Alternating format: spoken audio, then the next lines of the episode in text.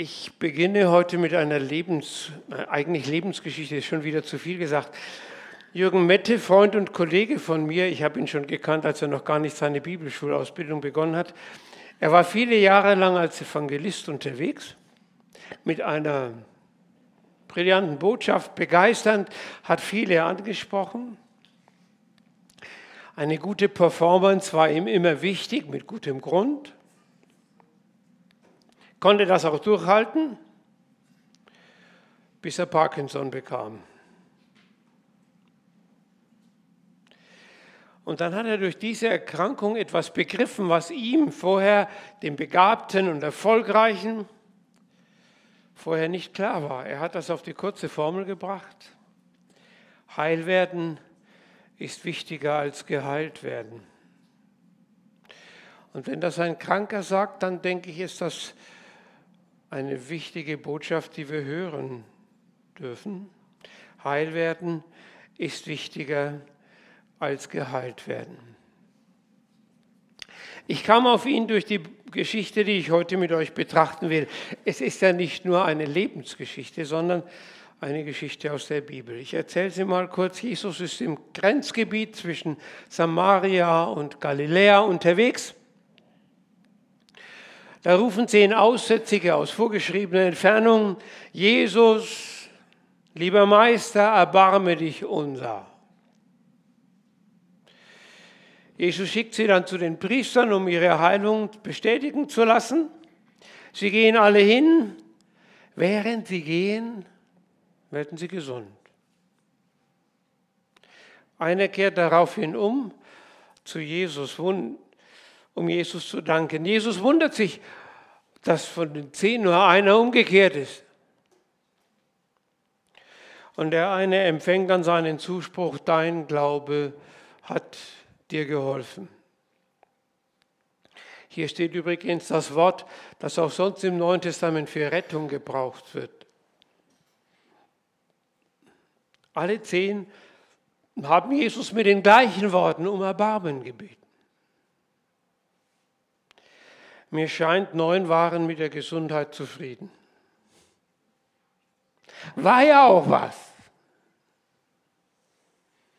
Als Aussätziger war man von der Gesellschaft damals ausgeschlossen. Das war jetzt vorbei. Einer aber wollte mehr. Er wollte die Beziehung zu Gott. So wird diese Geschichte zu einer Frage an dich und mich. Was willst du von Jesus?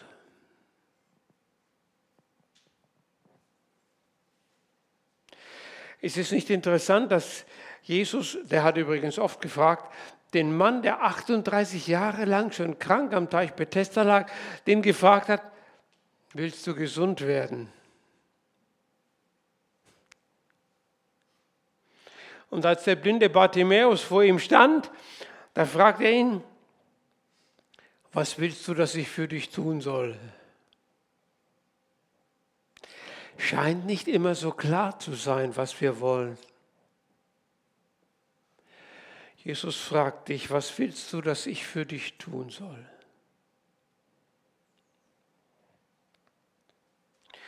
Ich habe aus dieser Geschichte wieder drei Punkte für euch. Der erste, Gott ist nicht kleinlich. Gott ist nicht kleinlich. Er lässt, so sagt Jesus selber, er lässt seine Sonne aufgehen über Böse und Gute. Also heute scheint die Sonne wieder. Entschuldigung, ihr seid ja nur Gute heute hier. Aber über die Bösen, die jetzt nicht da sind, weiß ich ja nicht, ob sich daran festmacht. Also Jesus lässt seine Sonne aufgehen. Gott lässt seine Sonne aufgehen. Er lässt regnen auf Gerechte und Ungerechte. Hier sehen wir also, einer kehrt um, aber alle zehn werden gesund. Für die kann man sich doch von Herzen freuen. Also wer mal krank war und dann gesund ist, der kann das nachvollziehen. Sie sind alle aufgebrochen zu den Priestern, obwohl sie noch die Zeichen ihrer Krankheit an sich trugen, als sie losgingen. Es ist nicht wunderbar, dass sie von ihrer Krankheit frei wurden. Jesus, lieber Meister, erbarme dich unser, haben sie gebeten, er hat es gemacht. Sie haben seinem Wort Glauben geschenkt, sie sind losmarschiert und wurden alle rein. Als neun von ihnen dann nicht umgekehrt sind, hat Gott keineswegs gesagt, ihr undankbaren Leute, euch werde ich helfen, zur Strafe werde ich wieder krank. Wäre auch logisch, oder? Also ich würde so machen, ne? sage, wenn die das nicht mehr begriffen haben, Schluss.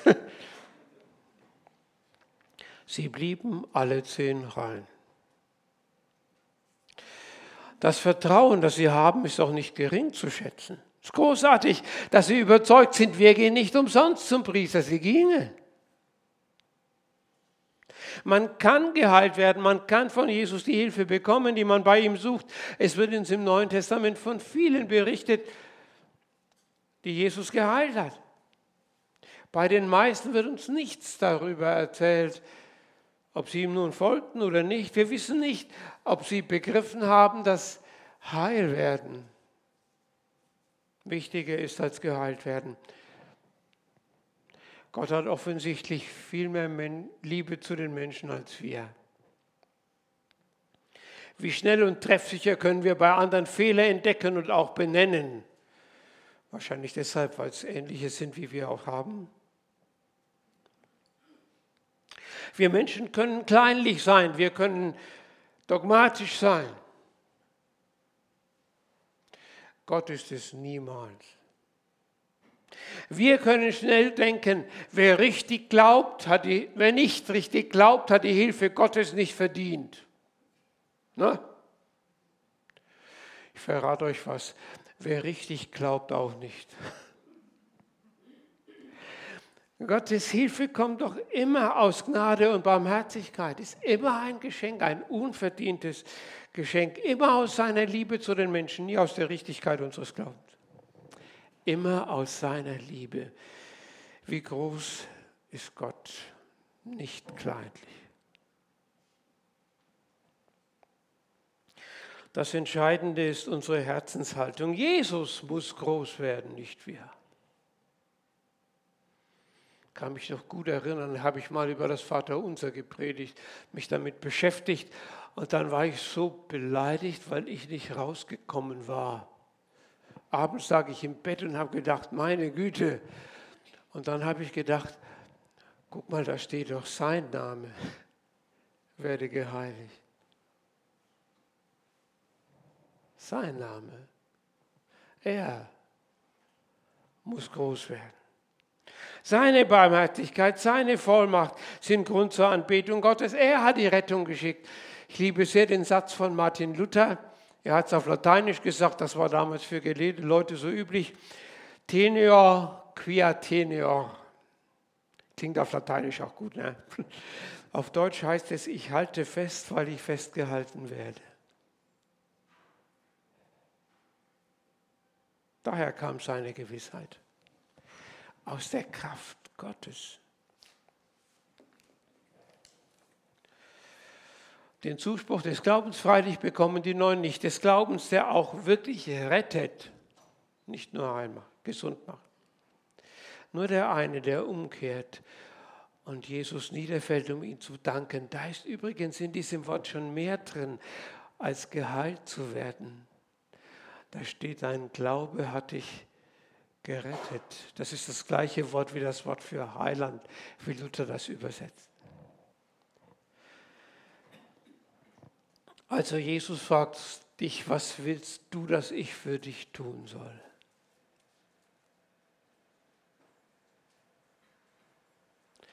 Jesus ist gekommen, um Menschen vor dem Verlorengehen zu bewahren.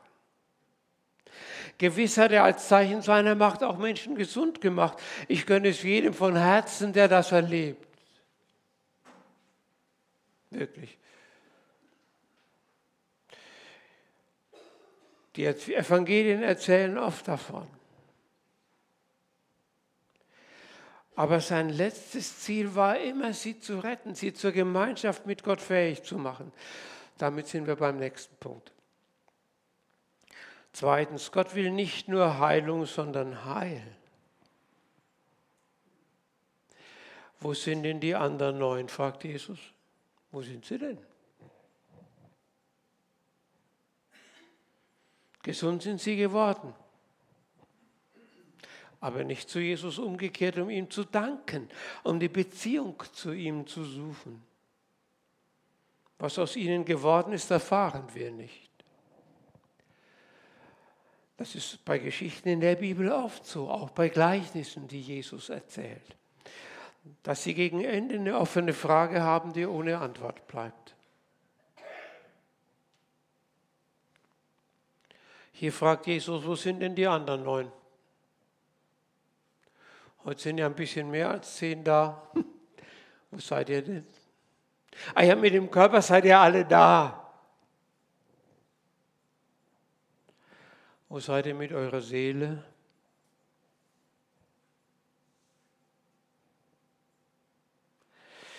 Die Antwort wird in der Geschichte nicht mehr gegeben. Wir müssen sie geben mit unserem Leben. Denke gerne an die Geschichte vom sogenannten verlorenen Sohn. Eigentlich ist es die Geschichte vom liebenden Vater. Dann fragt er am Schluss den anderen, geht auch raus zu ihm. Das ist ein Mann, der immer rausgeht. Geht auch raus zu ihm und sagt, solltest du dich nicht mitfreuen, wenn der, dein Bruder wieder da ist? Ende der Geschichte. Solltest du dich nicht mitfreuen? Wir müssen die Antwort geben mit unserem Leben. Die Frage, wo sind die anderen neun, ist sonst keiner gekommen, um Gott die Ehre zu geben, ist also eine Frage an dich und mich. So wird ganz deutlich, Jesus wünscht sich auch von dir viel mehr als Vertrauen in seine Hilfe, so unverzichtbar das ist. Wo bist du? Das, das wünscht er, dass du dich von ihm retten lässt und ihm die Ehre gibst. Manchmal werden wir auch gesund, manchmal auch nicht. Ich kenne Menschen, die, soweit ich es beurteilen kann, Jesus von Herzen vertraut haben und nicht gesund geworden sind, sondern in ihrer Krankheit, in ihrer Schwachheit ein Zeugnis für die Kraft Gottes waren. Er hält mich fest, sagt Luther. Ein Freund von uns ist vor Jahren an einem Hirntumor gestorben. Er war überzeugt und hat das auch so gesagt. Jesus kann und wird mich heil machen, wenn nicht hier, dann dort. sagt er zu seinen Angehörigen, was seid ihr so traurig? Jesus wird mich heil machen. Um diese Überzeugung geht es. Wie und wo überlasse ich ihm. Aber er wird es tun. Er wird es tun. Jesus hat gesagt, ich bin nicht gekommen, um die Gerechten zu rufen, sondern die Sünder. Matthäus 9. Gesund werden ist sicher ein großartiges Zeichen für die Macht Gottes. Manchmal besteht das Zeichen aber auch darin, in der Schwachheit und Krankheit die Liebe Gottes unerschütterlich zu bezeugen. Mitten darin. Ich erinnere mich an einen Satz auch eines Kollegen, der jahrelang seine todkranke Frau gepflegt hat und dann, als sie gestorben war, sagte, Manchmal heilt Gott mehr durch Wunden als durch Wunder. Manchmal heilt Gott mehr durch Wunden als durch Wunder. Ein kraftvoller, überzeugender Hinweis auf die Macht Gottes.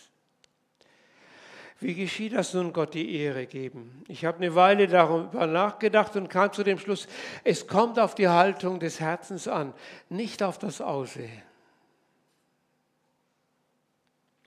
Man kann sich ja so verhalten, dass die anderen denken, ist der aber fromm. Kann man. Und im Herzen weiß ich genau, dass ich es nicht bin. Gilt übrigens für mich auch. Im Herzen weiß ich genau, dass ich es nicht bin. Es kommt darauf an, dass du überzeugt bist, ich bin in der Hand Gottes. Wilhelm Busch, der Pfarrer, sagte mal, es kommt nicht darauf an, dass ich Gott in der Tasche habe, sondern dass er mich in der Tasche hat. Ich bin und bleibe sein Kind, dafür lobe ich ihn. Dafür danke ich ihm. Das hat er gemacht und gewollt. Er hat mich gesucht und gefunden. Er hat Jesus geschickt. Er hat mir die Rettung geschenkt und die Gewissheit seiner Liebe. Manchmal macht er mich gesund und manchmal nicht. Ich habe schon für Leute gebetet, die nicht gesund wurden. Auch für Leute, die gesund wurden, aber auch Leute, die nicht gesund wurden. Manchmal gebraucht er die Ärzte dazu und manchmal nicht. Paulus hat Jesus mal darum gebeten, dass er ihn von seinem Pfahl im Fleisch, wir wissen nicht, was das war, dass er ihn von seinem Pfahl im Fleisch befreit. Und da hat Jesus ihm gesagt, lass dir an meiner Gnade genügen. Meine Gnade reicht für deinen Bedarf.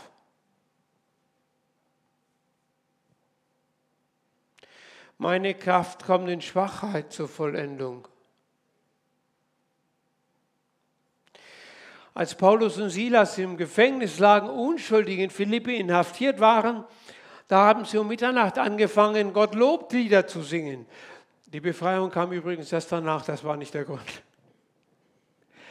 Bei Hiob lesen wir, Gott gibt Lobgesänge in der Nacht. Gott gibt Lobgesänge in der Nacht. Das Lob Gottes entzündet sich immer an ihm selbst. Auch wenn mein Leben gerade dunkel ist. Kann sein. Aber Gott ist da und Grund zum Loben. Das hilft mir, getrost und zuversichtlich zu bleiben, auch wenn ich gerade nicht weiß, was ich machen soll, wenn ich gerade meine Schmerzen nicht loswerde, wenn ich in Schwierigkeiten bin und die bewältigen muss und nicht weiß, wie das gehen soll. Heil werden ist wichtiger als geheilt werden. Manchmal heilt Gott durch Wunden mehr als durch Wunder. Jesaja 53 lesen wir, er trug unsere Krankheit und lud auf sich unsere Schmerzen. Die Strafe liegt auf ihm, damit wir Frieden haben. Durch seine Wunden sind wir geheilt. Wir gingen alle in die Irre wie Schafe. Ein jeder, Entschuldigung, ein jeder sah auf seinen Weg, aber der Herr warf unser aller Sünde auf ihn. War eine Menge. Er warf sie auf ihn. Ich bin so dankbar, dass Jesus für Sünder gekommen ist, für dich und für mich. Ich brauche das. Du sicher auch.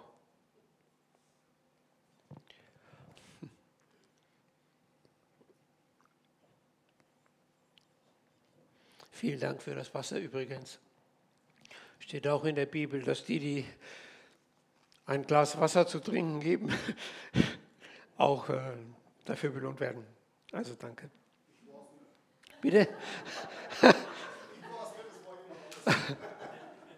Wer es auch immer war, Gott weiß es, ich weiß es nicht. Aber ich freue mich dran. Dankeschön.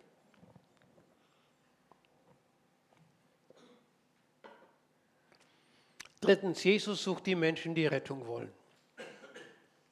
Alles andere ist nicht entscheidend. Der eine in unserer Geschichte der Rettung erfährt, war ein Samariter. Das war gar kein Jude.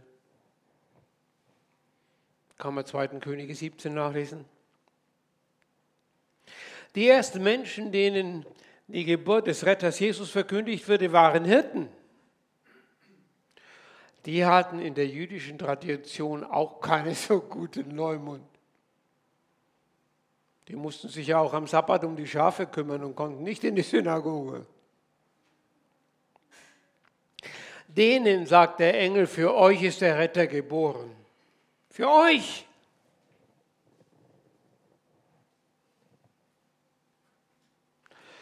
Als Jesus durch Jericho zieht, lädt er sich bei dem Zöllner Zachäus ein.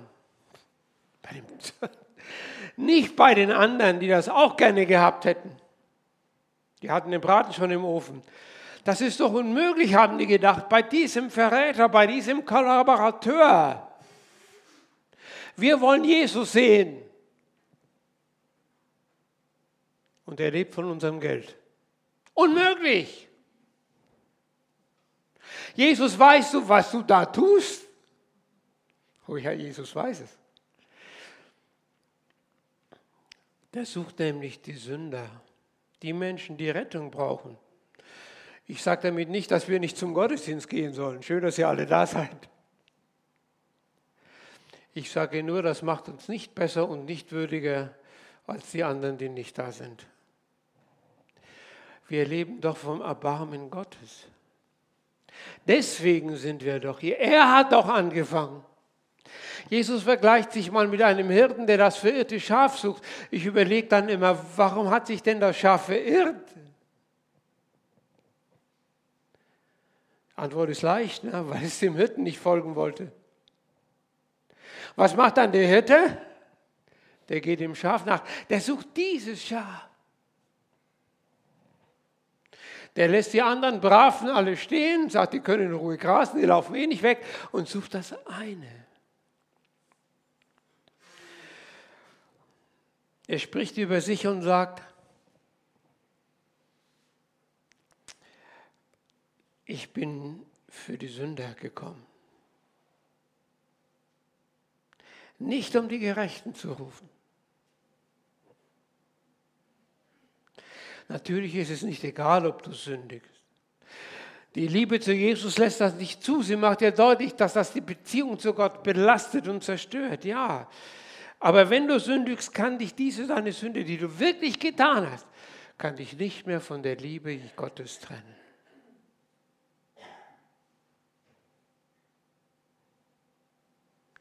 Bedeutet also die Umkehr, dass du jetzt und immer und in allem Jesus folgst und ihm gehorchst.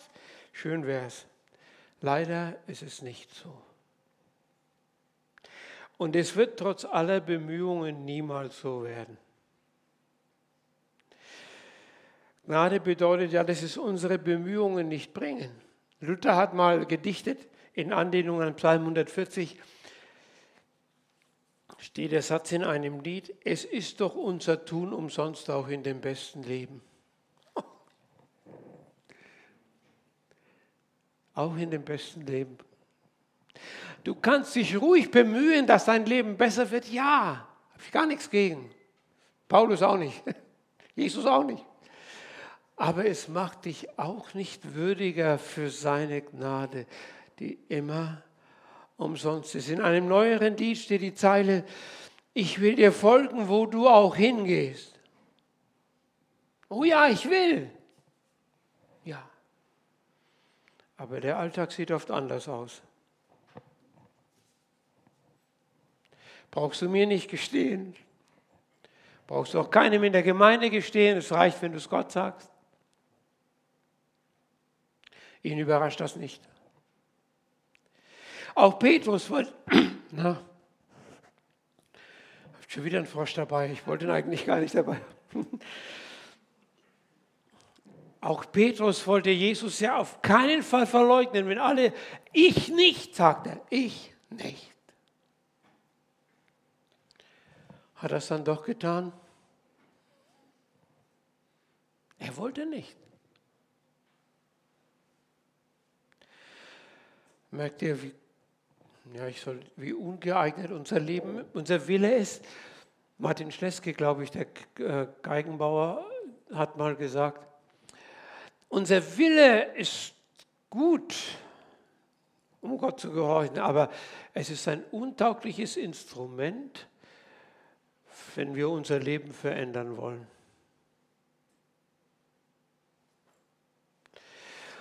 Petrus hat Jesus verleugnet, aber dieses Versagen, und das ist jetzt interessant und das finde ich sehr wichtig, dieses Versagen schmälerte die Liebe Jesu zu ihm nicht und es schmälerte auch seine Liebe Je zu Jesus nicht.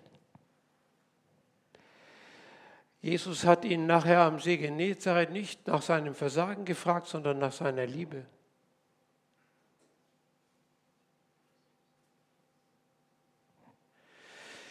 Und wenn du sündigst, dann schmälert das die Liebe Jesu zu dir nicht. Und es schmälert deine Liebe zu Jesus nicht. Umkehr zu Jesus bedeutet, ihm zu danken, ihm zu ehren, weil er die Hilfe bringt, ihm zu vertrauen, weil er die Rettung bringt, weil er sie denen bringt, die ihm aus eigener Kraft nicht gehorchen können. Es ist eine wunderbare Sache, Gott zu gehorchen, aber es ist ein Prozess. Das ist nicht so, wie wenn man den Schalter umlegt. Da überlegt sich das Licht ja zwar nicht, ne, ob es jetzt brennen soll. Das geht an. Aber so ist das mit dem Gehorchen gegen Gott nicht. Das ist ein Prozess. Auch Jesus hat Gehorsam gelernt.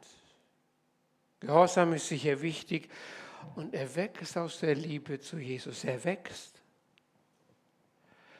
Also wenn etwas wächst, dann sähst du es auch nicht heute und hoffst, dass es morgen schon fertig ist. Es wächst.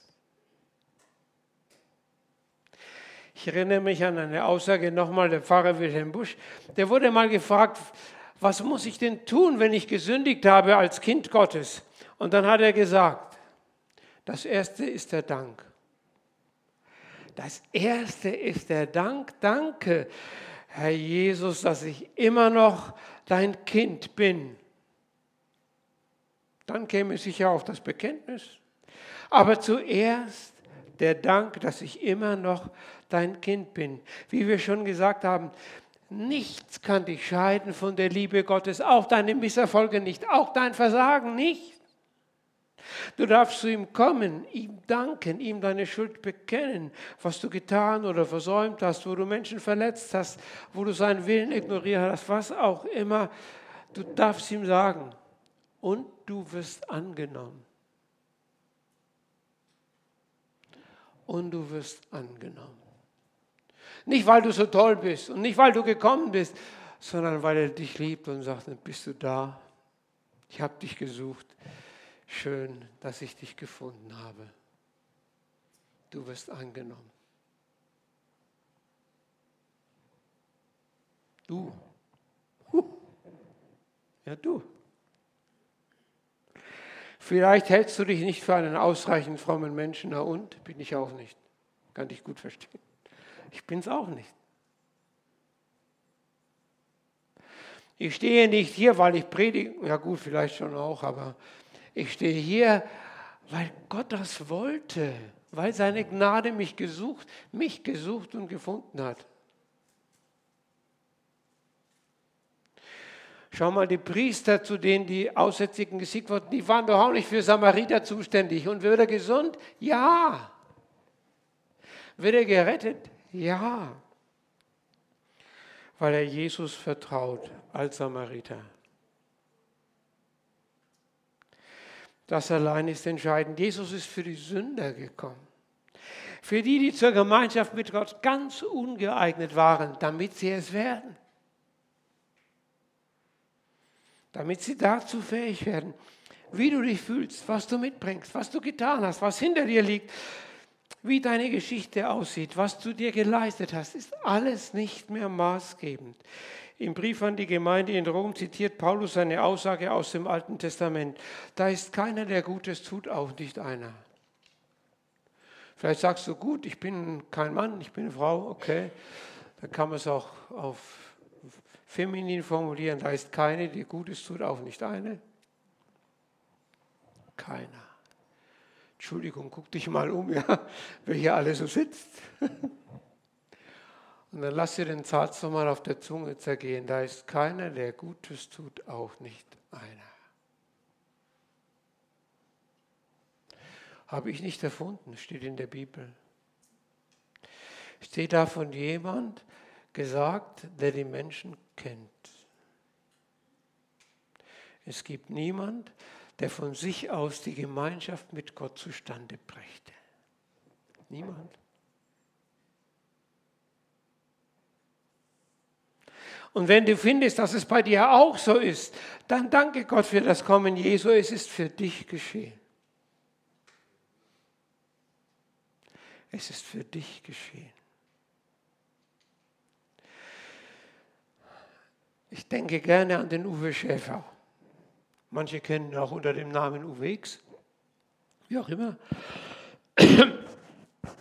Der hat mal gesagt, so groß ist die Liebe Gottes, ich kriege es nur noch sinngemäß zusammen. Und wenn keiner den Tod Jesu gebraucht hätte als ich, er hätte es gemacht. Er hätte es gemacht.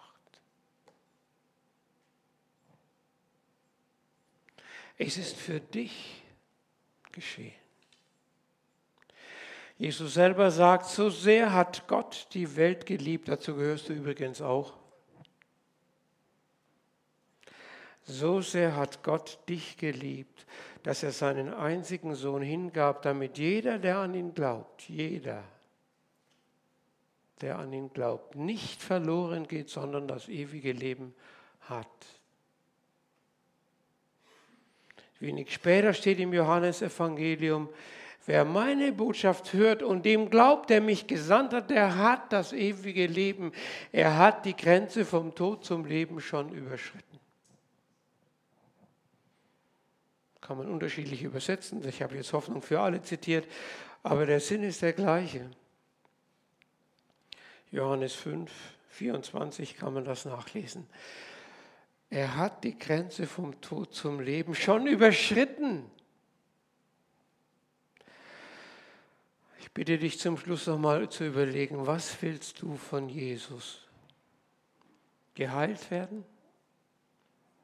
Heil werden? Gerettet werden?